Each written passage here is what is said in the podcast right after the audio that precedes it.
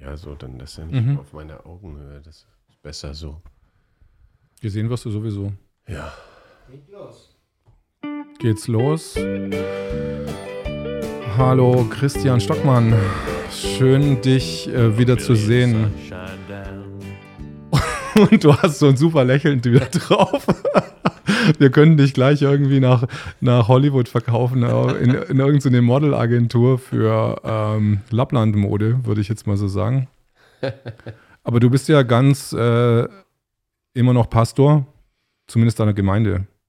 Ja, das kann man sagen. Das ist ja eigentlich eine Berufung. Pastor ist das lateinische Wort für Hirte. Und wenn man sozusagen ähm, von, von Jesus berufen wird, mit Hirte zu sein, dann ist man Hirte. Das hat nichts so sehr damit zu tun, zu welcher Kirche man gehört. So definiere ich das jedenfalls. Ne? Ich kann von meinem Chef nicht rausgeschmissen werden. Also das macht er nicht.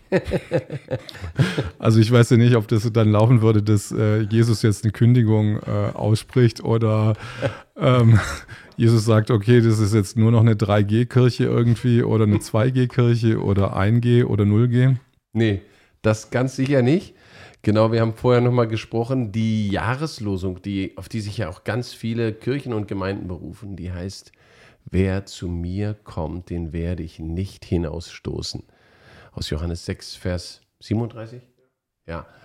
Ähm, das heißt, das ist sein Angebot. Kommt her zu mir alle, die ihr mühselig und beladen seid. Und das ist ein absolutes No-Go, dass äh, Jesus, der damals die Leprakranken äh, sogar freiwillig berührt hat, der die Menschen, äh, genau die, die als unrein galten, das war ja so ein Anstoß für die Juden, dass auch Sünder ihn anfassen durften. Ähm, das geht gar nicht. Weder 2G noch 3G. Bei uns gibt Also Sünder, also auch Leute, die quasi im, im Prinzip eine Covid-Infektion hätten, hätten bei Jesus äh, zu, zu Jesus gehen können. Absolut. Natürlich, so, so eine kleine Mini-Krankheit, die, die hat er nebenbei weggepustet. ja, der hat Gelähmte geheilt, der hat Blinde sehend gemacht. Also was ist da so ein, so ein kleiner Erkältungsvirus, sage ich mal. Ne? Also Jesus wäre dann auf jeden Fall, er hätte sich auch se- selber heilen können. Also äh, laut unserer Kenntnis hatte Krankheit überhaupt keine Macht über ihn. Es gibt gar keinen Bericht, gar keinen Bericht, dass er irgendwo mal krank gewesen ist oder dergleichen. Ähm, jo, also keine Sorge vor Infektionen. Wir haben uns jetzt schon lange nicht mehr gesehen. Also du warst in einer meiner ersten Sendungen. Das war, wir hatten uns getroffen, irgendwie im Sommer war das. Das war auf jeden Fall noch schön warm. Und ähm, mir ist aufgefallen, dass die Stimmung anders war. Also wir haben uns auch schon jetzt eine Weile nicht mehr gesehen, vielleicht ein halbes Jahr, dreiviertel Jahr. Nur so mal im Vorbeigehen. Ich glaube, ich, glaub, ich war ja, es ist mindestens ein Jahr her, dass ich hier war. Das war, war, Anderthalb fast schon. das war, war September 2020. Ne? September Sowas. 2020. Ja, ja, ja, ja.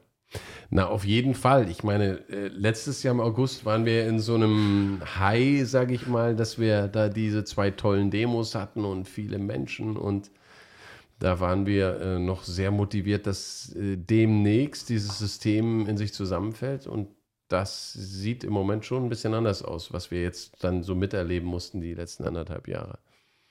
Wie ist deine Stimmung oder auch der, die Stimmung deiner Gemeinde jetzt? Ähm, wie hat sich das jetzt verändert im Gegensatz zum letzten Jahr?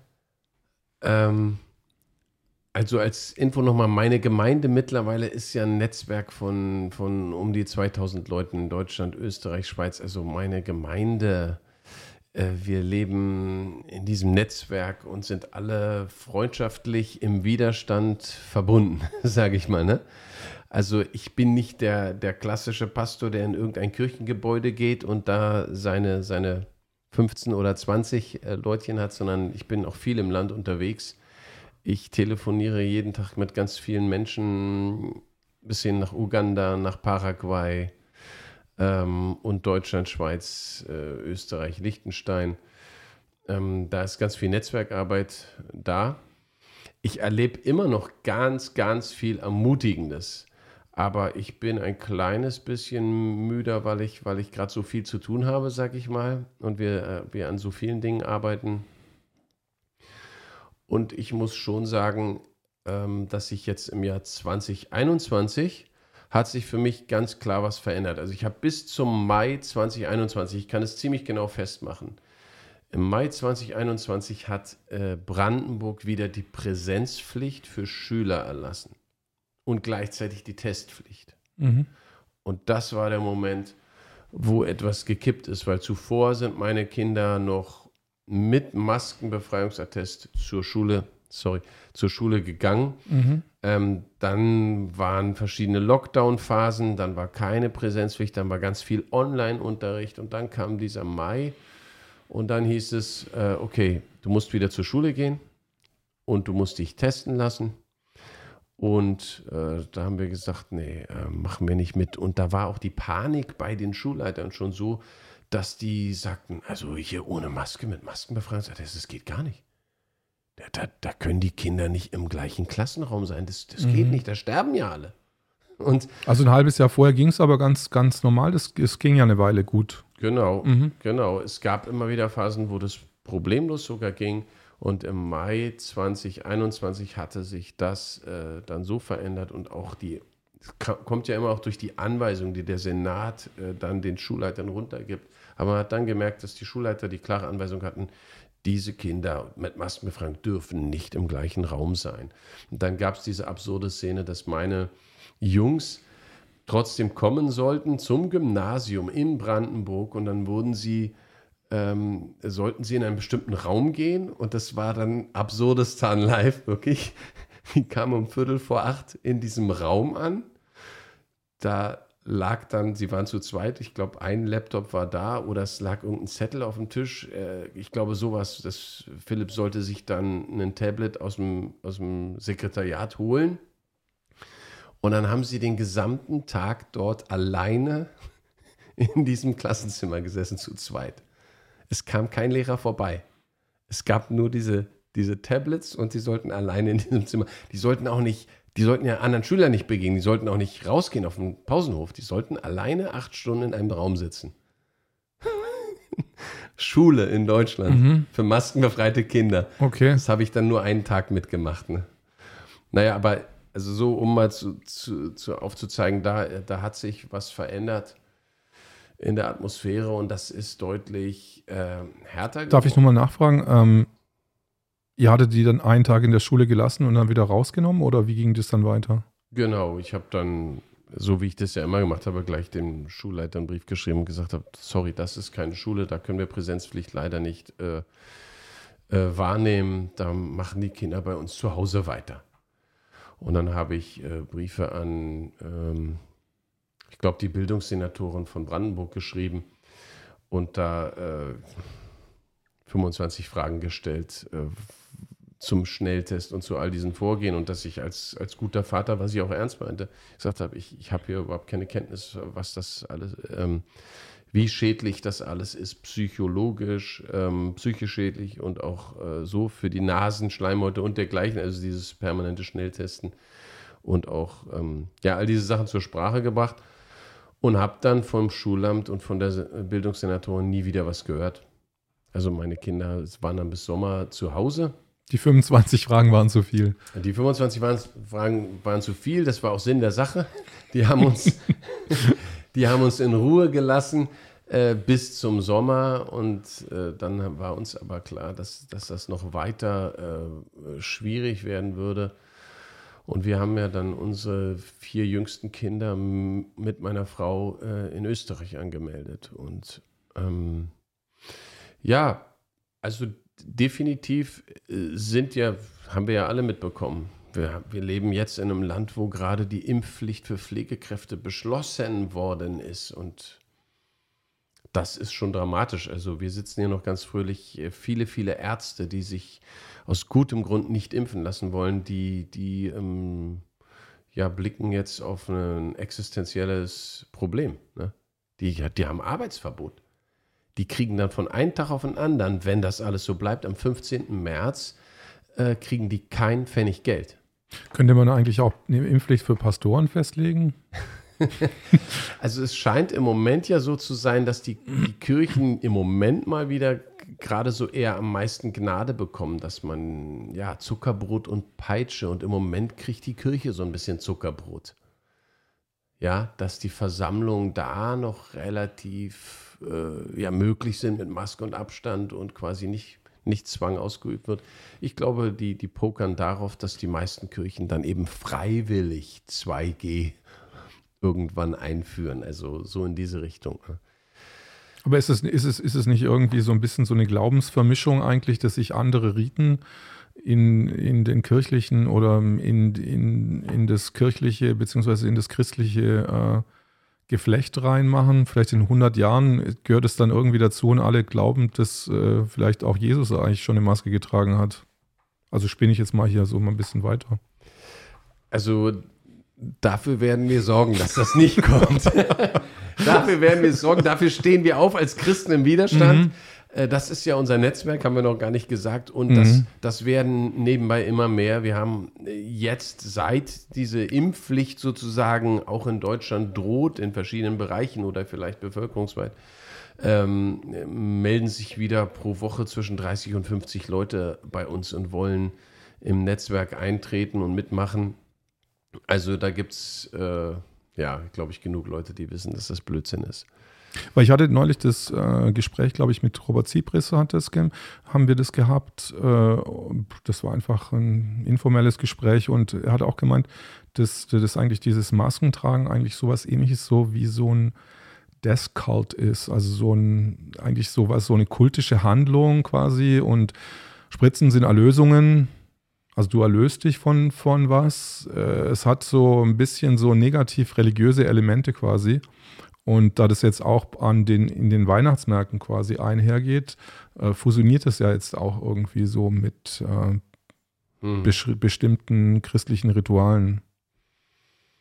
Also wir haben von Anfang an festgestellt, dass mhm. es eine krasse geistliche Dimension hat. Also Todeskult trifft es schon ganz gut. Also da kann man verschiedene Bezeichnungen für finden. Aber ähm, ich, äh, ich fand am treffendsten, dass das ist äh, ja, das ist wie eine Sekte. Das ist eigentlich wie eine ganz krasse Sekte. Und die Leute, also dieses ganze Thema Einschüchterung ähm, mit, mit Angst, mit Regeln, mit Strafen, ganz massiv zu arbeiten, ja, was, was da passiert ist, die Menschen sind äh, ja zum, zum großen Teil haben die auch ihre Entscheidungsfähigkeit aus meiner Sicht verloren. Dieses ganz nüchterne, wenn du heute noch Leute fragst, du denk doch mal einfach, wie, wie hast du eigentlich gelebt im Jahr 2019?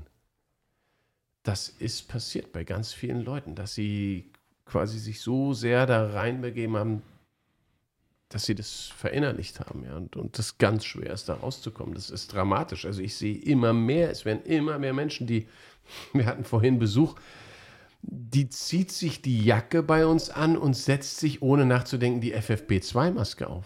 Mhm. Ich sage, also nicht in meinem Wohnzimmer. Mhm. Bei uns ist das strengstens verboten. Ja, sage ich mal, ja, also Masken geht gar nicht. Ne? Ich, ich sage wirklich, für mich sind das alles Zeichen, äh, ja, ich, ich demonstriere ja damit äh, eigentlich meinen Gehorsam mhm. gegenüber einer völlig unlogischen Sache ich glaube, genau darum geht es dieser verbrecherischen Mafia an. Das kann ich, sorry für deinen YouTube-Kanal, ja.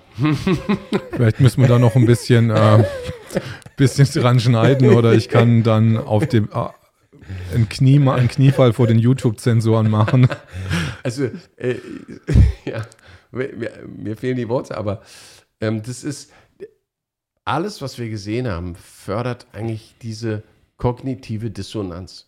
Dass, mhm. dass immer auch in allen Institutionen, dass die Institutionen, auch die Schulleiter, gerade die Lehrer, die Ärzte tun mir total leid, weil das ganze System hat damit gearbeitet, Anweisungen zu geben, ähm, die deinem gesunden Menschenverstand widersprechen. Ich habe selber aus eigenen vertraulichen Quellen gehört, Chefärzte, denen gesagt wurde, sage die OPs ab, damit wir die Betten für Covid freihalten. Also mhm. absurd. Ne, ein Arzt, ein Lehrer, der der kleinen Erstklässlerkindern sagen soll, die müssen eine Maske aufhaben und jetzt müssen die sich alle testen. Ich habe von einer Freundin aus Bayern gehört, die Erzieherin äh, ist und mit in der Schulklasse der Erstklässler war, die ja, ich glaube, das war das nach dem Sommer.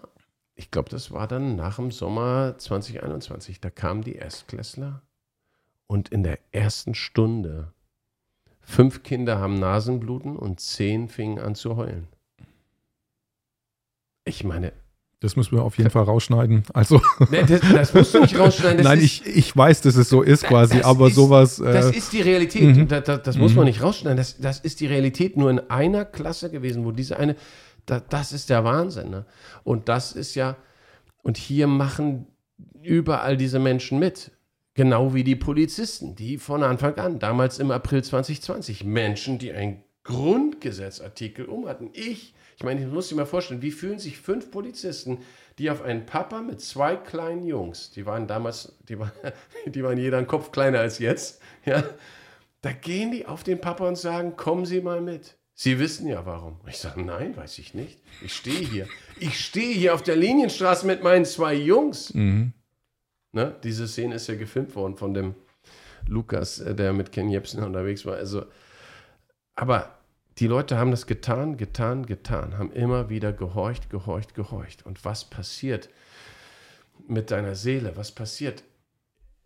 Es, und jetzt sehen wir es mit der Impfung genauso, dass es ist offensichtlich, dass diese Impfstoffe nicht halten konnten, was geredet wurde. Es wurde geredet von 95% Schutz. Mhm. Das Robert-Koch-Institut, überall die Zahlen gehen runter, runter, runter und plötzlich die letzten Zahlen, die Robert Koch Institut noch äh, veröffentlicht hat, ist, dass, dass die an Covid erkrankten über 60, dass es über 60 Prozent Impfdurchbrüche, ich weiß gar nicht, wo die jetzt sind. Also wer, wer ernsthaft sich die Zahlen anschaut, die werden ja dann auch vertuscht, dann sagt das die wie, ähm, man weiß gar nicht, aber die, die Presse hat munter geschrieben, die Intensivstationen sind voll mit Ungeimpften, obwohl glaub, es gar keine Zahlen dazu Aber gab. so einen großen Durchbruch äh, an Aufklärung bei den Kirchen gibt es aber nicht einfach, wie es jetzt äh, Durchbrüche bei den Impfungen gibt. nee, da hast du vollkommen recht. Das Verhältnis, das, das ist ja das Krasse. Ne? Aber ich, also eine Zahl, um mal auch ein bisschen Hoffnung reinzubringen, eine Zahl, die mich echt fasziniert hat, mich hat ein Freund aus Sachsen angerufen, der ist Zahnarzt.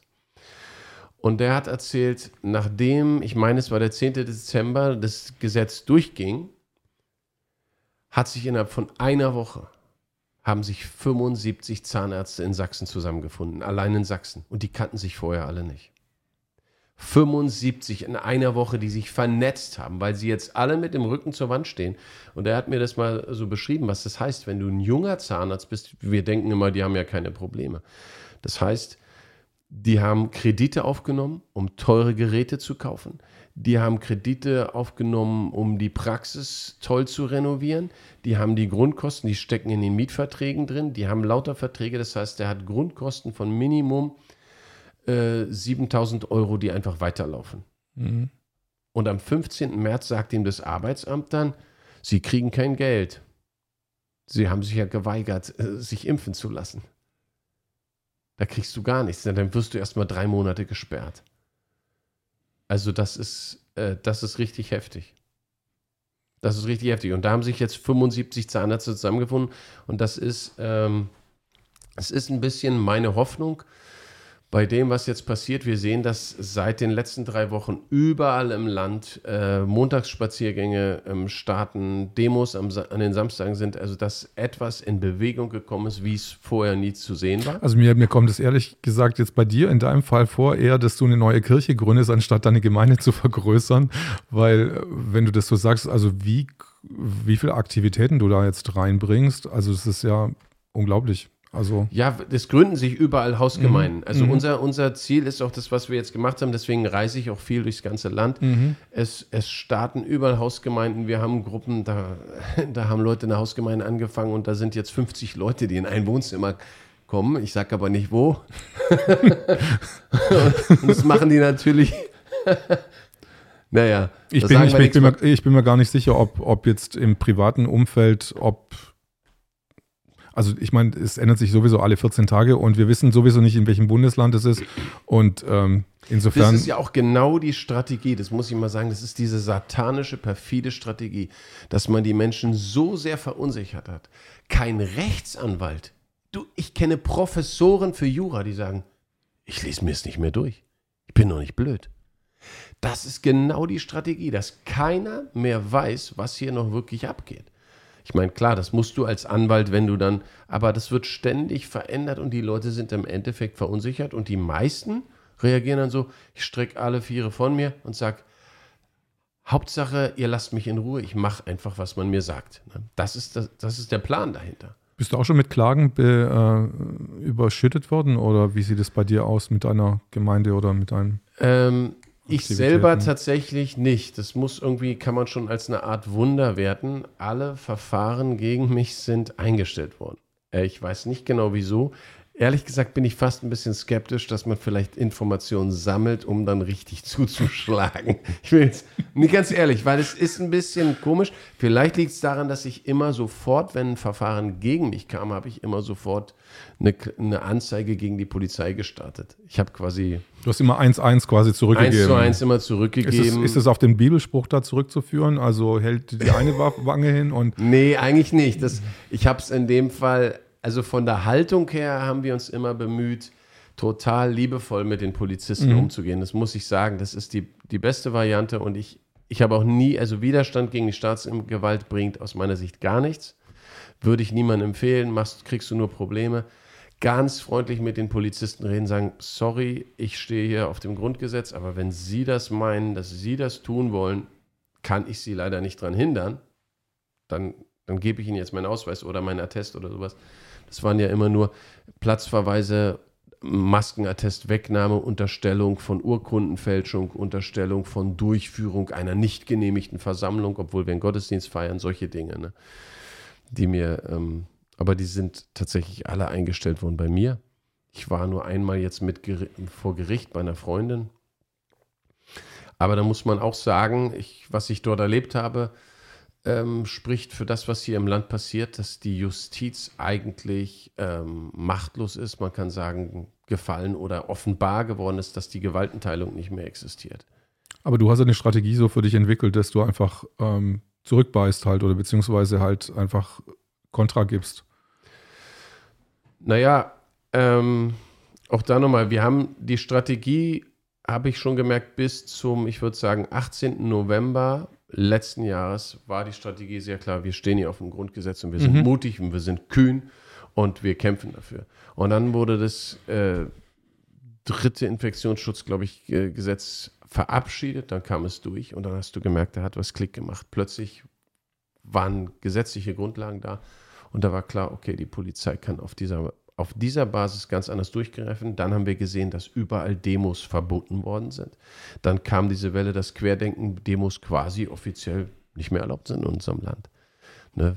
Weil immer gesagt wird, die werden sich ja nicht an die Maßnahmen halten. Bis hin zu jetzt, letzten Samstag, ne, wo Leute sich da Mühe geben in Berlin. Ich will äh, eine Demo machen, alles vorbereitet. Ich glaube, Till Schweiger war mit im Vorbereitungsteam. Die haben 10.000 Leute erwartet wollten sich an alle Maßnahmen halten, haben der Versammlungsbehörde in Berlin gesagt, wir halten uns und wir distanzieren uns von Querdenkern, trotzdem verboten. Also da hat sich massiv was verändert und da hat sich auch in unserer Strategie schon was verändert, dass ich sage, ja, es gibt einen Bibelvers, der heißt, seid klug wie die Schlangen und einfältig wie die Tauben. Und du musst wissen, wann du was bist. Ne? Mhm. Es gibt auch dieses andere Gebet, Herr, gib mir Gelassenheit. Mhm. Ja, Dinge hinzunehmen, die ich nicht ändern kann und den Mut, Dinge zu verändern, die ich ändern kann und die Weisheit, das eine vom anderen zu mhm. unterscheiden. Und jetzt ähm, merken wir, wie sich die ganze Gesellschaft verschiebt, ja.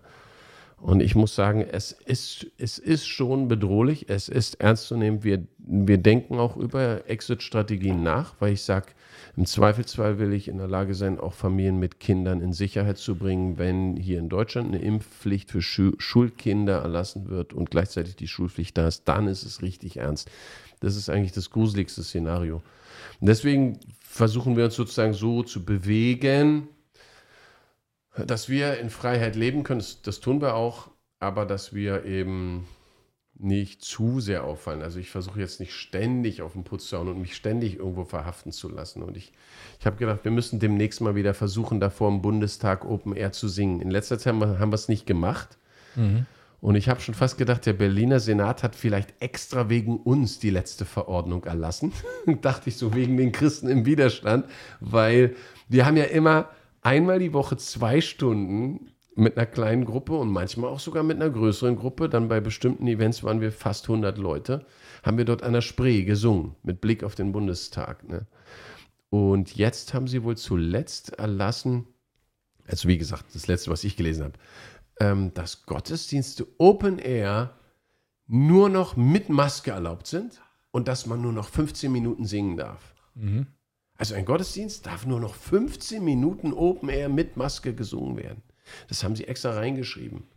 Aber jetzt mal realistischen Gottesdienst geht jetzt ungefähr eine Stunde. Dann gibt es Predigt, dann gibt es Abendmahl und vorher gibt's, sind es nicht eigentlich schon sowieso effektiv nur 15 Minuten, die man einfach singt? Oder wie, naja. wie viele Lieder sind das? Sind acht bis zehn? Bei euch ist es bestimmt mehr. Genau, bei uns ist es okay. anders. Wir sind, stimmt, äh, wir sind eine stimmt. sehr fröhliche und sehr musikalische stimmt. Truppe. Also das nennt man ja evangelische Freikirche, da sind wir mhm. nicht die Ausnahmen, aber wir sind ja, also viele von uns stammen aus der äh, Pfingstbewegung, sag ich mal, und, und wir, wir lieben das, wir haben immer ein, zwei Stunden tatsächlich, bis zu zwei mhm. Stunden am Stück auch gesungen.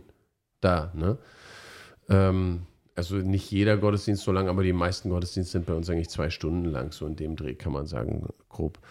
Insofern dieses, das ist schon absurd, gerade an der frischen Luft soll ich jetzt plötzlich nur, ich weiß nicht, ob sie jetzt noch gilt, das hatte Ferraz recherchiert, äh, einer unserer, unserer Mitstreiter. Ähm, genau, aber das, das klang völlig absurd, äh, was Berlin da erlassen hat. Da ich habe mir gerade so überlegt, also wie machen das denn die Zeugen Jehovas, äh, die ja, glaube ich, Impfungen und mit Blut und so das komplett ablehnen. Ähm, ich glaube, die impfen sich auch nicht. Ich, ich weiß es ehrlich gesagt nicht 100%. Es ist mit den Bluttransfusionen, weiß ich. Ähm, was Widerstand bei Ihnen mit der Impfung ist. Weiß ich auch nicht. Okay, das war weiß jetzt einfach. Ich auch nicht. Daniel, könntest, könntest du mal das äh, recherchieren? Irgendwie Zeugen Jehovas ähm, ähm, impfen? Mal gucken. Ja, ich weiß nur, dass ich auch da einen Juristen gefragt habe, der sagte, ähm, es sieht in Deutschland mit den Präzedenzfällen, also dass man wegen Glaubens- und Gewissensfreiheit dann so eine Impfpflicht ablehnen könnte, sieht es auch sehr dünn aus. Also mhm. das, das muss dann erst noch kommen. Das ist, ähm, ja, müssen wir mal gucken. Es ist auch hier ziemlich gruselig, wie dieses System arbeitet, muss man sagen. Sie haben ja in Österreich die Impfpflicht verabschiedet und ähm, jetzt habe ich äh, vor kurzem ein Dokument gesehen, da hat dann die Regierung in Österreich in Auftrag gegeben an ein Team von Ärzten, die Sie natürlich ausgewählt haben. Sie mögen doch mal recherchieren, welche äh, Indikationen ähm, medizinisch, aus medizinischer Sicht äh, dafür sprechen würden, dass man sich nicht impfen lassen kann. Also quasi mhm. eine Impfunfähigkeitsbescheinigung. Mhm. Und die, die österreichische Bundesregierung hat schon vorgearbeitet und hat quasi diese Ärzte sagen, Herzschwäche, kein Problem. Kannst dich trotzdem impfen lassen. Lungenschwäche, kein Problem. Autoimmunkrankheiten, kein Problem. Widerspricht alles nicht einer Covid-Impfung. Ich habe das Dokument selber mhm. gelesen. Du fällst hier um und sagst, ach so. Also eigentlich, wenn die Ärzte es sagen, dann ist es halt so. Ich weiß nicht, was die Regierung in Österreich daraus macht. Ich weiß nur, dass die vorausdenken, mhm. dass die Jungs mitdenken, was ziemlich gruselig ist. Ich habe auch noch keine echten Fakten vom amerikanischen Militär. Das ist ähnlich. Das amerikanische Joe Biden hat ja für alle Regierungsmitarbeiter weltweit eine Impfpflicht erlassen. Mhm. Und die amerikanischen Mitarbeiter haben die Möglichkeit, eine Religious Exemption zu beantragen. Mhm. Ja. Aber die liegt wohl auf Eis im Moment. Und der Freund, den ich habe, der wurde jetzt erstmal, die haben dann nämlich schon installiert, haben sie auch schon angekündigt, du kriegst dann erstmal ein Besinnungsseminar, wenn du mhm. dich nicht impfen lassen willst und mhm. bist beim amerikanischen Militär, dann darfst du ein dreitägiges Seminar besuchen, musst du, mhm. wo dir dann erklärt wird, warum die Impfung so gut ist. Und wenn du dich dann immer noch nicht besinnen willst, kriegst du erstmal sechs Monate kein Gehalt und unbezahlten Urlaub. Dann versuchen sie dich auszuhungern. Ein Besinnungsseminar, das hört sich ja interessant an. also das ist meine Übersetzung. Ich weiß das ist nicht. eher so, ein, so wie so eine Verhörraumtaktik irgendwie. Ja, das ist so. Mr. Smith, kommen Sie mal her irgendwie. Ja. Und dann so, can you speak? Mm, mm, mm. ja, das ist, was ich vom amerikanischen Militär, was hier in Deutschland mhm. stationiert ist, habe ich das gehört. Direkt mhm. von Mitarbeitern, Regierungsmitarbeitern. Ja, das ist ja wirklich es gibt, interessant. Es gibt dann ein dreitägiges Seminar, es gibt dann sechs Monate, die nächste Stufe ist sechs Monate kein Gehalt, unbezahlter Urlaub. Und dann im Endeffekt, wenn du dann nicht zur Besinnung kommst, bist du deinen Job los. Aber sieht es dann so aus, dass ich dann irgendwie einen Test dann mache und dann irgendwie, dann falle ich durch den Test durch und dann es, ist kein es, Geld? Also, es wird ja. halt noch interessant, wo, wo, wann, wie Religious Exemptions äh, anerkannt werden. Aber ich kann schon mal jetzt allen Zuhörern, auch Leute haben uns ja angeschrieben, sagen, wenn du nur mit dem Spruch kommst, da sind abgetrieben, also Zellen von abgetriebenen Babys drin. Mhm, mh das akzeptieren sie nicht. Okay. Weil sie sagen, ja, die wurden zu Forschungszwecken ja schon früher auch immer gebraucht und wenn du dich schon jemals in deinem Leben hast impfen lassen, dann akzeptieren wir das bei dir nicht. Also die Begründung gab es schon. Weil ja sozusagen die Impfstoffentwicklung mhm. schon früher auch wohl mit solchen Zelllinien gearbeitet hat. Mhm. Irgendwie, jedenfalls hat ein Soldat das schon mal durch. Genau, das sind die aber per se hat jetzt die, die, die Kirche oder sagen das, das Christentum nichts gegen Impfen. Nein, nee, genau. Also okay. das ist eigentlich, da habe ich keine Kenntnis drüber. Wir haben was gegen Abtreibung, mhm. sage ich mal. Mhm. Aber, aber jetzt so, dass man auch medizinische Behandlung, da gibt es irgendwelche ganz extremen Gruppen, aber zu denen gehören wir alle gar nicht, kenne ich unter den Christen im Widerstand mhm. auch ganz wenige, die vielleicht, ja, die sagen aus gesundheitlichen Gründen, ich sag mal mittlerweile, was man alles in den letzten zwei Jahren über die Pharmaindustrie gelernt hat. Ich glaube, da gibt es viele von uns, die jetzt sagen, oh, da hätte ich, glaube ich, über manche Impfung nochmal nachgedacht. Das geht mir auch so. Jetzt rückblickend, dass ich sage, habe ich denn die Tetanus-Impfung wirklich gebraucht? Weiß ich eigentlich, was da drin ist? Nein, meine Eltern haben mich ja auch nicht gefragt. Aber ich habe meine Kinder auch impfen lassen, weil da heißt es in Deutschland einfach, da ist U1, U2, U3 und du musst ja eigentlich massiv dagegenhalten. Haben wir bei unseren Kindern auch nicht gemacht. Was ist U1, U2, U3? Untersuchung mit Baby. Ne? Okay. Hast du immer deine, deine Termine, wo du mhm. sozusagen dann zum Kinderarzt gehst, dann hast du Untersuchung 1 und die haben auch immer fröhlich aufgestockt, wie viele Impfungen dann die Kinder kriegen. Mhm. Ne? Oh, aber an sich kenne ich da keine geistigen Gründe, dass jetzt, also ähm, gegen Medikamenteinnahme oder für die Gesundheit, da gibt es eigentlich keine große, kein, keine biblische Begründung, das nicht zu machen. Ihr habt ein Zeitinterview bekommen, habe ich äh, mitbekommen. Das ist eine riesen, riesen Werbemöglichkeit, sage ich mal, für euch. Ja. Mhm. Ähm, also es ist eigentlich doch ein ziemlich trauriges Interview, wenn man an das Niveau der Zeit denkt, muss ich sagen. Also mhm. weil es eine, eine ziemliche Bankrotterklärung ist, finde ich.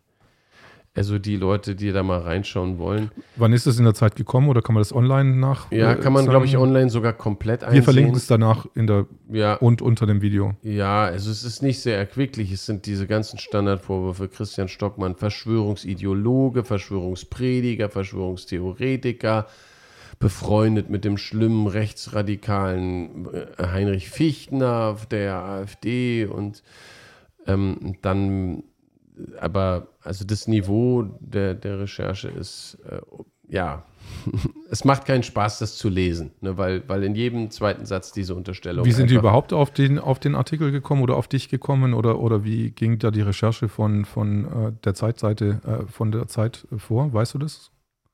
Ähm, ja, ich weiß tatsächlich, dass irgendein junger Spund, das ist wahrscheinlich ähnlich wie bei Spiegel, die Leute arbeiten so, dass irgendjemand in der Redaktion sitzt und sagt, ähm, hier, den müssen wir mal ein bisschen mit Dreck beschmeißen, wen haben wir denn da, irgendein Hiwi so und so, schreib mal bitte, was gehen wir da hin, mach mal. Der kam tatsächlich bei uns vorbei und hat sich mal mit in den Gottesdienst reingesetzt, hat sich da etwas U-Boot-mäßig, Maulwurfartig verhalten, sodass wir, dass er nicht aufgefallen ist. Zu der Zeit waren wir noch nicht so auf äh, Nummer sicher, sage ich mal. Also noch nicht so, dass wir die Leute wirklich jeden Einzelnen geprüft haben. Und der hat mit im Gottesdienst gesessen. Wobei, also ich, er schreibt da eigentlich, dass er das alles sehr sympathisch und ansprechend fand, wenn ich mal zwischen den Zeilen lese. Ah, okay, ja. Mhm. Also der konnte sich nicht dagegen wehren, dass unsere Atmosphäre sehr kuschelig war Mhm. und uns alles sehr, sehr angenehme Menschen. Mhm. Das fand ich eigentlich ganz spannend. Ne? Ähm, aber ansonsten ist das quasi einfach abgeschrieben, das direkt von der Antifa teilweise. Wir haben ja einen großen Shitstorm, sage ich mal, von der Antifa Nordost, die sich sogar die Mühe gemacht haben, am 30. Oktober vor unserem Laden zu demonstrieren, also unser kleines Gebetshaus, unsere diese Ladenwohnung, was wir auch als Gottesdienstraum in Wedding haben, ne? Die haben dann extra eine Demo gemacht und ganz Wedding plakatiert mit meinem Gesicht vorne drauf. Wirklich, die haben Plakate, DIN A3, glaube ich, Plakate oder DIN A2 sogar, überall im Wedding plakatiert, raus mit dem Kaffeemandelzweig, weg, Corona-Leugner raus. Ähm, und ähm, haben auch ein bisschen Sachbeschädigung bei uns am Laden betrieben und sowas. Ja, da muss ich nochmal eine neue Anzeige stellen. Die erste ist, die Staatsanwaltschaft weiß einfach gar nicht, wie man diese Leute ausfindig machen kann, obwohl die direkt vor unserem Laden standen. Also meine erste Anzeige, Anzeige wurde niedergelegt, weil sie die einfach nicht finden können, die Leute. Die Kriminalpolizei. Also die sind direkt vor unserem Laden und machen eine Demo und plakatieren ganz Wedding. Aber das Verfahren gegen die Antifa wurde eingestellt. Ja, es muss ja doch äh, zumindest, äh, es gibt ja bestimmt keine Liste, aber es gibt ja zumindest einen Anmelder, der eine offizielle Demo anmeldet. Der wird ja äh, zumindest auch äh, in gewisser Weise zur Verantwortung gezogen, was Genau, diese da Leute- gemacht wird. Diese Leute hätte man dort an dem Tag, hätte ich doch mindestens erwartet, dass die Kriminalpolizei da ist, dass sie die Namen von den Personen aufnimmt, wenn sie äh, daran interessiert ist, diese Hetze gegen meine Person, da ist ja auch das Recht am eigenen Bild, dass mein, mein äh, privates Foto, auch das von meiner Frau im Internet einfach veröffentlicht wird und sowas. Steht da wenigstens Pastor drunter oder steht da, was steht denn da? Ja, Pastor haben sie schon mit erwähnt, aber sag mal, zu dem Zeitartikel, das fand ich sowas von Unterniveau. Wenn man sich nur mal die vier Sätze über Professor Dr. Sushirit Bhakti anschaut, und Doktor gehört in Deutschland mit zum Namen, dieser Journalist schreibt von Herrn Sushirit Bhakti, dem ehemaligen Mediziner. Ich sage, hallo? Seit wann ist der ehemalige Mediziner? Der Mann ist Mediziner. Das, Ja. Der ist sogar emeritierter Professor, also Er an nennt der ihn den, Universität der- Mainz. Also und, und dieser Zeitjournalist, die Zeit traut sich das zu drucken, schreibt Sushirit Bhakti ohne jeglichen Titel, den ehemaligen Mediziner, der in zwei Büchern, zwei Bücher veröffentlicht hat, voller Falschinformationen über das Coronavirus. So wird Profe Professor Dr. Sushirit Bhakti in diesem Artikel erwähnt. Und Heinrich Fichtner wird erwähnt als der Rechtsradikale, der im Sommer zu Attentaten aufrief. Da hat Heinrich schon gegen geklagt. Macht eine, also völlig absurd der Artikel. Ne? Der enthält eigentlich nur, dass wir, ja, keine Ahnung, aber ich denke, es ist eine politische Agenda. Ich kann mir auch vorstellen, dass selbst die, die Studenten der Antifa, will ich mal. Es war schade, dass sie nicht mit uns geredet haben. Wir hatten an dem Tag einen ganz tollen Tag am Mandelzweig. Wir hatten 50 Leute da, wir haben frische Waffeln gemacht, wir hatten ganz viel Kaffee gekocht. Wir wollten alle diese Leute von der Antifa zur Waffel und zum Kaffee einladen. Und kein einziger war bereit, mir auch nur in die Augen zu gucken. Da sind, sage ich mal, 50, 60 Menschen von der Antifa gekommen. Also liebe Antifa, mit, ihr seid auf jeden Fall immer herzlich, denke ich mal, spreche ich jetzt auch in deinem Ja, Namen. Bei, wir waren im, da. Im, im Kaffee Mandelzweig willkommen. Ja. Für, Es für, wär- Ka für Kaffeekuchen und Waffeln. Wir wollten uns dort mit ihnen unterhalten, friedlich. Und stattdessen hat die Polizei dann gemeint, sie muss unseren Laden komplett absperren. Die Polizei wollte also für Sicherheit sorgen, immerhin. Die haben uns komplett abgesperrt. Wir konnten dann fröhlich vor unserem Laden feiern. Ne? Haben da innen drin Gebetszeit laufen gehabt. Wir hatten fünf Stunden nonstop da Worship und Gebet. Draußen haben auch schwarzafrikanische Kinder Fußball gespielt. Bei dem bösen Rassisten Stockmann, ja, da waren, es war so eine tolle Atmosphäre. Und nebenan die absurde Antifa. Äh, es, es, es waren wirklich lustige Szenen, wie dann auch der Nachbarladenbesitzer ist, äh, ich glaube, Libanese, ne? dem einige Läden do, dort gehören. Und die kennen mich ja seit zehn Jahren und die wissen, dass bei uns Türken gewohnt haben, dass wir Afrikaner und aus, eigentlich aus allen Nationalitäten immer Leute da hatten. Und nebenbei auch Schwule, Lesben und Transvestiten haben bei uns regelmäßig verkehrt, als wir noch die offenen Abende hatten. Es ist bekannt, dass wir für alle äh, Nationalitäten und Richtungen offen waren. Und dann steht äh, der libanesische Ladenbesitzer und, und, spricht so einen Polizisten an und sagt so, ich habe das so mitverfolgt, sag mal, was machen die denn da? Sind, haben die eine Macke? Der, der hat hier Türken und alle möglichen Leute immer in seinem Laden. Was ist mit denen los? Weißt also wenn sich die Nachbarn bei der Polizei aufregen, mhm. es war richtig, richtig lustig, diese. Also es, das war ein ganz toller Tag, muss ich sagen. Mhm. Wir haben an dem Tag ganz viel Freude, ganz viele schöne Begegnungen gehabt. Aber es wird eben offenbar, wie absurd das ist. Also das sind zwei völlige Parallelwelten. Und die Leute aus der Antifa-Blase, die wollen da scheinbar auch nicht raus. Die haben sich verschanzt hinter ihren Bannern, haben nicht in unsere Richtung geguckt, haben sich nur davor die Polizei abgestellt und haben dann so in diese Richtung weg von unserem Laden, haben die dann erzählt, wie böse der Pastor Stockmann ist und dass es hier ein Treffpunkt für, für rechtsradikale Hetze ist. Hallo? Okay. Äh, also, naja, ja, auf jeden Fall keine, keine oder wenig Kommunikation ja. von was immer das auch für Antifa ist. Also ich meine, es gibt ja bestimmt ja. auch andere Antifa, die ja, vielleicht auch richtige Rechte äh, Jagd, ja, Jagd oder andere Motive haben, vielleicht antifaschistische Motive. Also ich bin auf jeden Fall gegen Faschismus. Äh, das kann ich sagen.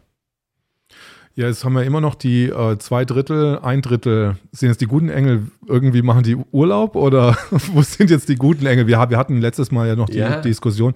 Das ist, du hast mir erzählt, dass äh, das ist ein Drittel, Satan hat ein Drittel der Engel mitgenommen, aber ja. zwei Drittel sind bei Gott geblieben. Und jetzt ja. frage ich mich, wo sind jetzt die guten Engel geblieben? Machen die Pause irgendwo in der Südsee oder? die Frage ist gut. Die Frage ist gut. Also bei uns trifft man ziemlich viele in Hohen Neuendorf, wenn man da vorbei will. Es kann mhm. auch sein, dass die sich mehr punktuell versammeln an den Orten im Moment. Ähm, ich, ich muss ganz ehrlich sagen, das, das ist schon eine, äh, im Moment nehme ich auch so eine ziemlich düstere Zeit für auf dem ganzen Globus, kann man sagen. Äh, ja, wie kann ich da jetzt äh, Mut machen? Also Fakt ist, unser Gott hat alles in seiner Hand. Und das ist auch, was uns ganz viel Mut und Hoffnung gibt. Wir wissen ja aus dem Buch der Offenbarung, das kann jeder nachlesen, dass dort ähm, der Ausgang der ganzen Weltgeschichte beschrieben ist. Und gerade wenn man mal die allerletzten Kapitel aufschlägt, Kapitel 20, 21, 22, es endet sehr, sehr positiv. Also das Ende ist schon mal positiv. Und da kann man sagen, wer zuletzt lacht, lacht am besten. Ja, also das ist definitiv so, dass es einen neuen Himmel, eine neue Erde gibt. Und dann ist aber auch in der Offenbarung beschrieben, dass es schon einen Abschnitt gibt, ähm, wird so genannt, der Satan hat große Wut, weil er weiß, dass er nur noch eine kurze Zeit hat. Dass seine Zeit bald gekommen ist. Und das fühlt sich im Moment so an, dass er quasi weiß, er hat nur noch kurze Zeit und jetzt dreht er nochmal richtig auf. Und im Moment anderes Bild, was vielleicht hilfreich ist, diese Geschichte mit äh, Pharao und Ägypten. Die kennt man ja aus der Bibel vielleicht. Da gab es diese zehn Plagen. Also das Volk Israel, wenn man die Geschichte auch nicht kennt, die meisten kennen dieses uh, When Israel was in Egypt land, let my people go. Ja, genau. Mhm. Genau. Mhm. Ähm, das ist der Song dazu, dass Mose zum Pharao gesandt wurde. Und da ist eigentlich auch die Geschichte, der Plan Gottes stand. Mhm. Das Volk Israel sollte aus der Sklaverei befreit werden. Und da kommt das erste Gebot her. Ich bin der Herr, euer Gott, der euch aus Ägyptenland befreit. Mhm. Also der Gott, der frei macht. Ja, ihr sollt oder werdet keine anderen Götter haben neben mhm. mir, weil ich bin es, der wirklich frei macht. Das war die Geschichte. Und in der Geschichte ist es so, dass als Mose jetzt das erste Mal zum Pharao geht, da fing der Pharao an, dann richtig aufzudrehen. Der wurde richtig sauer. Mhm. Was? Ich soll die ziehen lassen? Du hast so eine Macke. Nö, also jetzt mache ich die, jetzt mache ich die Arbeit erst richtig hart. Mhm. Und dann hat der Pharao aufgedreht. Und es fühlt sich im Moment so ein bisschen so an, dass quasi, ähm, dass so eine Stunde der Finsternis ist und dass diese Leute wirklich frei drehen, sag ich mal, und ähm, hier sagen, ja, ich kann es mir fast so vorstellen, dass sie sagen, wir, wir probieren mal, wie weit es geht. Ja, wenn die alle so doof sind und die tragen alle die Masken und die, dann machen wir weiter. Und ja, die lassen sich boostern, na, dann machen wir weiter. Ach, wenn die sechs Monate, dann machen wir drei Monate. Alle drei Monate, dann ziehen wir es mal durch. Mal gucken, wie weit wir kommen. Also so fühlt sich das so ein bisschen an, dass da so eine satanische Liga sitzt und sagt, wir, wir, wir ziehen einfach alles durch, was geht. Und wir gucken mal, wie weit wir kommen. Äh, das ist schon ziemlich unangenehm für viele Menschen auf der Welt. Also Australien, äh, äh, Kanada und ähm, auch in Afrika. Jetzt gerade Einreise nach Kenia. Heute, Kenia hat die Grenzen geschlossen. Nur noch Geimpfte dürfen rein. Ähm, ich habe auch Aufnahmen gesehen. Ich meine. Geschlossen oder lassen die überhaupt noch welche rein? Oder die, wie, oder ich glaube, die lassen nur noch Geimpfte rein. Also die dürfen wohl rein. Aber auch, ich meine, dass auch Nigeria, Teile von Nigeria und Ghana, da wurden auch, auch Kirchen, da wurde in den Kirchen ein G erlassen. Mhm. Ich äh, muss man nochmal genau nachrecherchieren. Mhm. Ich habe einige Videos gesehen, dass das in, äh, dass, ich weiß nicht, ob es Nigeria oder Ghana war, aber dass auch die Kirchen da, weil Nigeria und Ghana haben ganz viele große Kirchen und dass die dann einfach staatlich verordnet haben, okay, nur noch Geimpfte dürfen zum Gottesdienst. Ne? Das sind schon krasse Angriffe wo man ähm, sagen muss, solche Zeiten hat es auch in der Bibel gegeben. Herr, erbarme dich. Also äh, Zeiten, wo, wo vermeintlich mal kurzzeitig sozusagen äh, die Dunkelheit groß war. Im Untergrund passiert äh, viel, viel Gutes, ja. Und es ist, ähm, ja, wenn man es prophetisch betrachtet, kann man auch sagen, okay, also die Flutwelle der Liebe Gottes ist wie so ein Tsunami und gerade geht das Wasser so ein bisschen zurück. und du denkst so, eigentlich wollte ich, eigentlich wollte ich baden gehen. Herr, wo ist das Wasser? Also das ist eine ganz positive Sicht. Was, was eine super Metapher. Aber da kommt nochmal eine richtige Flutwelle. Da kommt nochmal eine richtige Flutwelle. Ähm, das ist auf jeden Fall, was wir uns wünschen. Ich, also ich weiß, dass die, ich würde so weit gehen, ich weiß, dass die Flutwelle seiner Gnade kommt. Das weiß ich. Was ich aber nicht zu 100% garantieren kann, also da, wo ich sage, nicht bei meinem Leben sozusagen garantieren kann, ist, wenn Menschen so doof sind, sage ich mal, wenn, wenn 80 Millionen Deutsche zum Beispiel so doof sind, dass sie freiwillig ihre Demokratie aus dem Fenster werfen, und sagen, bitte macht aus uns ein totalitäres äh, Regime. Wir machen mit. Äh, dann, dann weiß ich nicht, ob quasi diese Sklaverei, wie lange die hält. Ne? Wir haben mhm. das gesehen in der Geschichte. Ich kann es dir nicht sagen. Ich, mhm. ich bin da, ich bin da, sage ich mal, äh, durchaus ein bisschen demütig. Das Volk, ich, das Volk Israel war noch auch relativ lange bei den Ägyptern. Irgendwo, die waren 400 Jahre in Sklaverei. Oh, verdammt, Mist. Ja. Also. Falsches Beispiel. Falsches Beispiel. Gehen wir mal ein bisschen positivere Beispiele an. Aber ich sag mal, ähm. also ich, ich denke jetzt zum Beispiel, weißt mhm. du, wir, wir leben ja jetzt auch in der Zeit von Afghanistan zum Beispiel. Ne? Mhm. Und sag, ey, ich habe ich hab was gestern oder heute Morgen, wo ich wieder mein kleines Video geschaut habe. Ich weiß nicht, wie es manchen Leuten da im Moment geht. Aber es, es ist Horror gewesen, gerade für Regierungsmitarbeiter ähm, ich stand selber im Jahr 2009 an der nordkoreanischen Grenze. Ich war in Südkorea, ich stand dort an der Grenze und ich habe zu Gott gefleht mit vielen anderen Koreanern. Ich weiß, dass die jahrelang schon ganz intensiv Tausende von Südkoreanern für, äh, sage ich mal, die Befreiung von Nordkorea gebetet haben. Und trotzdem muss man sagen, ey krass, das Ding ist immer noch da. Das Ding ist immer noch da. Wie viele Menschen leiden da? Das, das sind so zeitliche Zusammenhänge, wo ich sage, ähm, das kann ich nicht genau einschätzen. Mhm. Ich, ich kenne meinen Vater, ich kenne, äh, ich kenne Gott, aber er sagt, ein Tag sind beim Herrn wie tausend Jahre. Und Jesus hat gesagt, siehe, ich komme bald. Und das mhm. hat er mhm. vor 2000 Jahren gesagt. Zu Johannes in der Offenbarung. Mhm. Siehe, ich komme bald. Also wenn Gott sagt bald, dann äh, weiß man nicht immer ganz genau, wie schnell ist das jetzt mhm. wirklich. Verstehst du? Mhm. Und deswegen, ähm, die Engel sind definitiv da und das mhm. macht ja auch Mut. Und die Engel und, und die Gnade Gottes ist mit all den Menschen, die sich dafür öffnen. Und das ist auch die gute Nachricht. Jeder, egal wo du heute stehst, egal wie finster es auf deiner Arbeit gerade aus, aussieht, wenn die dich mobben, Wenn, die, wenn du da jeden Tag einen Schnelltest bringen musst, egal wie chaotisch deine Situation ist, wenn du den Namen des Herrn anrufst, wirst du gerettet werden. Und da kommen Engel. Weil das hat hier was mit dem Frieden in deinem Herzen zu tun. Das heißt, das ist ja auch, wo die Gospels und Spirituals entstanden sind. Ne? Es kann sein, dass äußerlich Sklaverei ist und du bist innerlich trotzdem ein freier Mann. Ne? Mhm. Ne?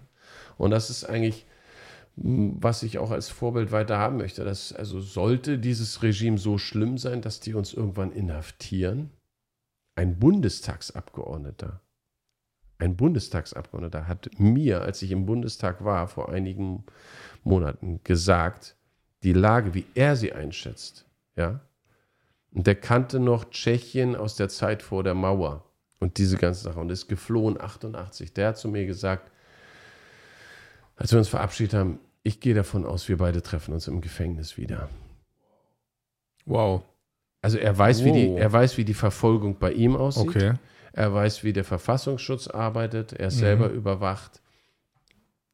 Und er hat mir das gesagt. Ne?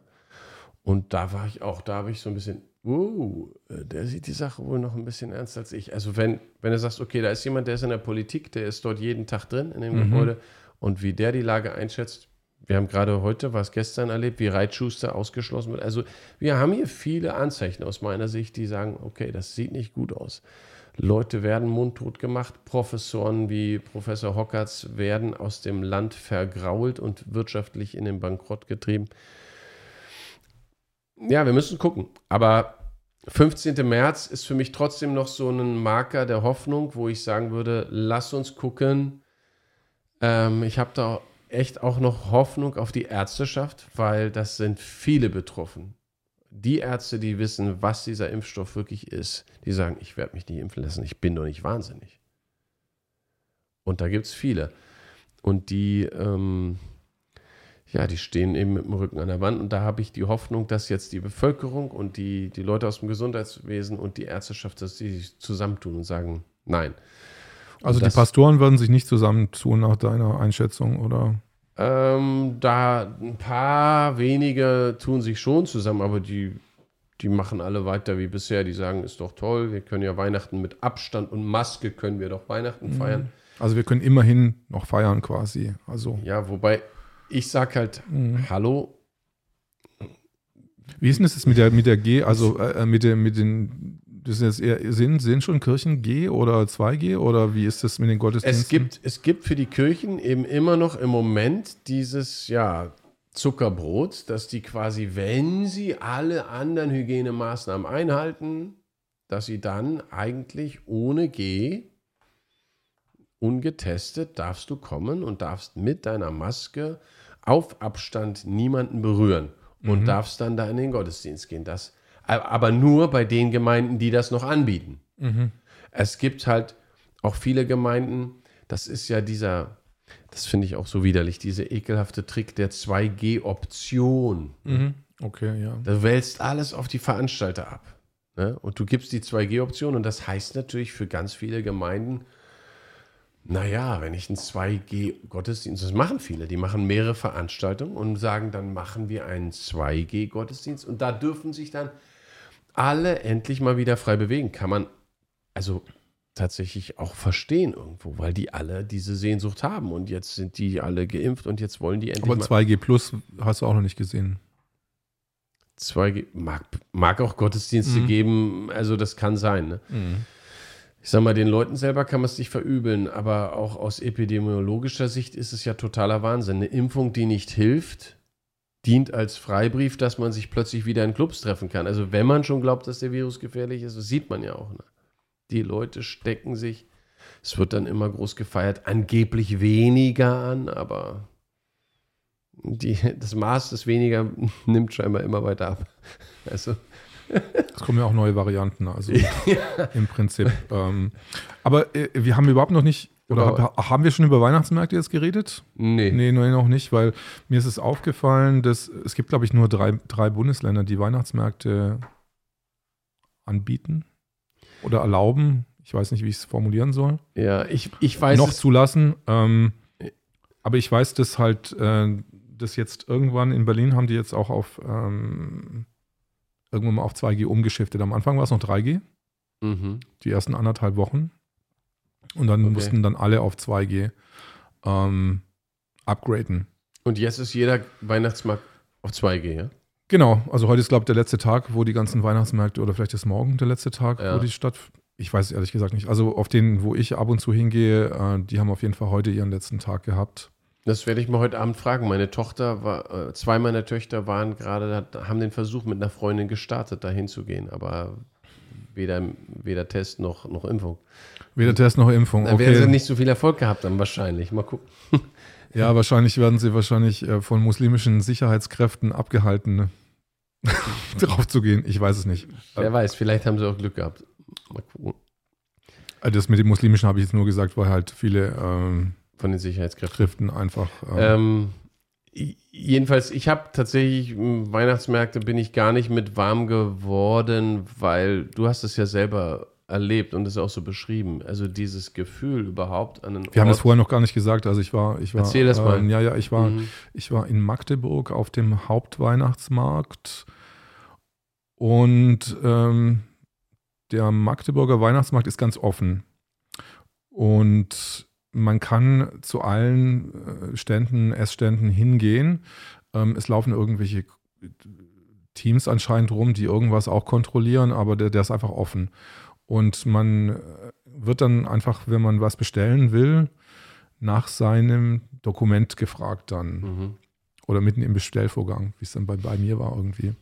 Und äh, ich bin mir da sehr persönlich einfach, ich darf zugucken quasi so ein bisschen so wie die Glasscheibe, die Kinder an der Glasscheibe stehen und hey, ich will da, aber irgendjemand anders darf rein, aber ich darf nicht rein irgendwie.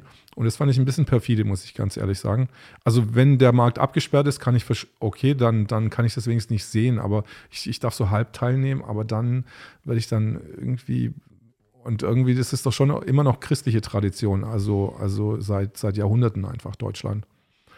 Und sowas fand ich fand ich wirklich, also das ist drüber. Also, ja. Aber das ist meine Meinung. Also. Ja, verstehe ich. Ich meine, das ist ja eine totale Ausgrenzung, Diskriminierung von Ungeimpften. Also wenn die draußen stehen, wenn die draußen stehen, okay, und draußen bleiben müssen, bei irgendwelchen Securities abgewählt werden, dann okay, dann, dann gehört man halt nicht dazu. Aber wenn man dann zwischendrin noch so reingelassen wird irgendwie und äh, dann, also, naja. Ich meine, okay ist gar nichts davon, mhm. muss man auch sagen, finde ich. es, es, es ist alles nicht okay. Ähm, es ist ja ein kompletter Wahnsinn, aber ich kann deine Gefühle verstehen und deswegen, ich muss sagen, wir haben eigentlich unser komplettes Familien- und Freundesleben haben wir umgestellt ähm, ich habe das damals so ähnlich empfunden, wie Gunnar Kaiser das auch ausgedrückt hat. Der hat dann plötzlich gesagt. Und, und nochmal kurz, also ich muss mal auf die Logik eingehen. Ich darf da zwischendrin rumlaufen. Äh, jetzt irgendjemand, der jetzt äh, nicht getestet ist, läuft er ja auch rum und bestellt jetzt was. Ich verstehe nicht, wo die, wo die Logik ist, dass da jetzt mehr Infektionen sind als nicht, weil du darfst dich ja drin bewegen irgendwie. Also die Leute, das ist ja ein offener Markt dann so gewesen. Es also es macht, also das macht also gar so, so gar keinen Sinn, genau. wie es überhaupt keinen Sinn macht. Also, ja, also das mit dem Außen, mit der Castle, also mit dieser, mit dieser äh, Pferdewagen-Burg-Taktik, wenn man noch außen alles abschirmt, okay, das kann ich noch verstehen, aber mhm. das innen drin am Stand äh, den Virus abwehren mit einer, mit einer Bratwurst, also das, das, also Nee, also da müssen sich aber irgendwie die Magdeburger Behörden da irgendwas äh, mal einfallen lassen. Also ja. Nee, ich wollte, wollte sagen, ähm, wie Gunnar Kaiser das ausgedrückt hat, äh, wenn, wenn diese Gesellschaft ähm, sich so entwickelt, dann will ich eigentlich gar kein Teil mehr dieser Gesellschaft sein. Und ich glaube, das ist viele, äh, äh was, was viele von uns erleben und was wir auch zur Kenntnis nehmen. Es ist, es ist tatsächlich so, ich möchte mich auch nicht zu einem italienischen Restaurant reinschmuggeln, und dann so tun, als ob ich da sitzen darf, wenn mir das gelingen würde, wenn die mich nicht haben wollen. Ne? Also du fühlst dich, es ist einfach das, was die Gesellschaft ausstrahlt, ne? wo du sagst, äh, was willst du? Was willst du dann da? Was willst du in dem Restaurant? Also ich in meinem Fall, ich bin jetzt ein Halbblut. Das nenne ich es so. Ich bin nämlich ja. genesen. Ja. seit, seit, äh, weiß nicht, seit fünf Wochen oder so. Und jetzt könnte ich ja mit meinen geimpften Kumpels irgendwo reingehen ins Restaurant und essen. Oder keine Ahnung. Aber und die anderen, die nicht geimpft sind, die müssen halt dann draußen bleiben. Und irgendwie ist es so, so ein halbes Upgrade, habe ich so das Gefühl, okay, ich habe jetzt sechs Monate Zeit, irgendwie so die, die Früchte zu genießen und danach, was ist dann? Dann muss ich den Status wieder irgendwie abgeben und äh, wird wieder quasi in die Gosse zurückgedrückt Ja. drückt, äh, drückt irgendwie. Und das Gruselige ist, es geht ja den Geimpften dann genauso, wenn die sich nicht boostern lassen. Dann ist die Impfung wieder vorbei. Genau, also du bist dann quasi immer on the run, du musst immer irgendwie, irgendwie immer so, da so so, so dabei, dabei bleiben. Ja. Also jetzt, jetzt kenne ich auch mal das Gefühl irgendwie, ich muss auch sagen, dass ich so das Gefühl habe, so, es kommt so ein gewisse, wenn man dann quasi so, so eine, so eine un, auch schon so eine Dis Distanz, also du bist eine, das, ist so, das, ist, das ist so ein Klassendenken einfach. Du bist in einer anderen Klasse drin. Mhm. Also die anderen sind die anderen Klasse und du bist in der Klasse und dann die Impfen sind wahrscheinlich dann in der, in der nächsten Klasse dann drin. Mhm. Also es ist, äh, ja, befremdlich, aber Ja, wie gesagt, nicht gut. nicht gut. Ich muss mal hier noch drauf aufmerksam machen. Ah ja, genau, Werbung, Werbung. Einmal Werbung machen hier. Wir haben ganz viele Flyer. Man kann die im Mandelzweig abholen. Äh, muss man mich mal anschreiben über info.mandelzweig.org. Über die Webseite kann man mich anschreiben oder auch Christen im Widerstand. Und am besten dann in Wedding abholen. Also wir, ähm, ich ermutige die einfach zu verteilen, weil da steckt diese Webseite dahinter, informierdich.info. Und da haben wir ziemlich viele, das ist äh, sehr wenig Text, ist extra Mhm. auch für jüngere Leute gemacht, eigentlich mal, dass da Mhm. ganz viele Videoclips einfach auch von, von Leuten, die selber einen Impfschaden erlebt haben und Mhm. auch so ein paar wissenschaftliche Sachen. Also ähm, genau, ist noch ausbaufähig, aber ich denke, die, die Seite hat schon viele gute Informationen, wo man ähm, einige Berichte von Leuten, die so krasse Impfschäden erlebt haben. Maddie, das Mädchen aus, aus Ohio in Amerika und hier Ramona, den, den Film haben wir selber gedreht aus Deutschland, die drei Meter Darm dadurch verloren hat. Also es sind viele, viele Geschichten da drauf und das ist so ein Versuch, äh, ja, selbst wenn man Menschen, wir haben ja dann auch noch die Broschüre, genau, also wir haben viel Material und ich mache das auch weiter, ich verteile auch weiter. Die Broschüre verschicken wir weiter, drucken sie weiter. Wir haben jetzt 800.000 Stück gedruckt, ähm, weil die Leute, es gibt immer wieder Hoffnung, dass sie nach der zweiten Impfung sagen, Moment mal, das kann doch nicht sein. Und manch einer sagt jetzt, wie jetzt? Jetzt soll ich mich alle drei Monate boostern lassen, ja? Also das, die Hoffnung, dass Leute noch aufwachen, sollte man nicht aufgeben und man, man sollte die Leute auch von unserer Seite nicht verachten. Das merke ich auch. Das ist auch wichtig, den Leuten eine Chance zu geben. Also wir, wir wollen die da rauslieben, sage ich mal, und auch wieder auffangen. Ähm, ich habe noch eine Info hier, die Zeugen Jehova, die lehnen anscheinend, Nein, sie lehnen sie nicht ab, steht da. sie lehnen es nicht ab.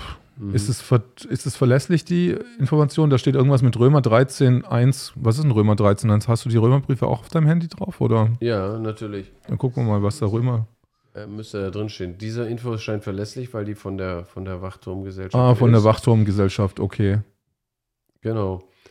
Ähm, was, was scrollen wir Römer mal hoch, 13. worauf sich beziehen? Behördliche Rö- Empfehlungen. Ah, da gehen Sie auf die behördlichen Empfehlungen. Okay, das ist unser Lieblingskapitel, genau. Ah, Römer 13, Ja, ja, ja, ja. 1. Was ist das? Ich dachte jetzt zur Impfung, weil ich wusste natürlich, dass das, äh, das Kapitel mit der staatlichen Autorität, der man untertan sein soll, den, wobei das Wort staatlich nicht dort steht. Genau.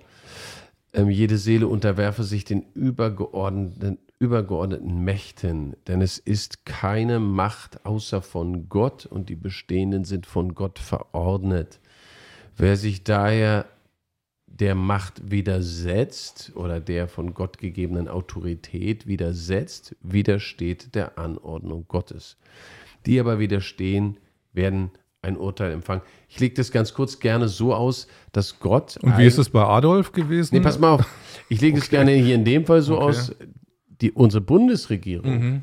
hatte eigentlich laut Verfassung, Grundgesetz, nur das Mandat, alle Staatsgewalt geht vom Volke aus und wir als Volk haben der Bundesregierung den Auftrag gegeben, das Land möglichst entlang der Grundgesetze zu regieren. Mhm.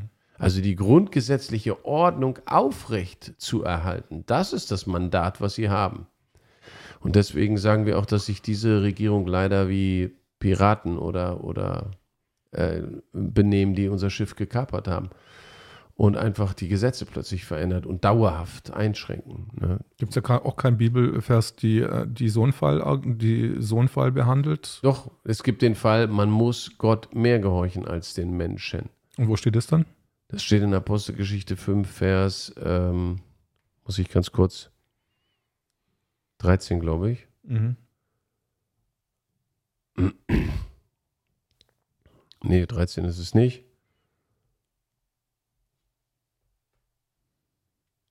Weißt du es auswendig, Jonathan? Auch nicht. Apost Apostelgeschichte 5 auf jeden Fall. Apostelgeschichte 5, gut. Genau, Apostelgeschichte 5. Ich kann den Vers gleich noch finden. Ähm, genau. Ein bisschen weiter hinten ist es Vers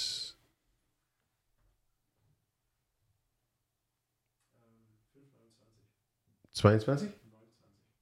29. 5, 29.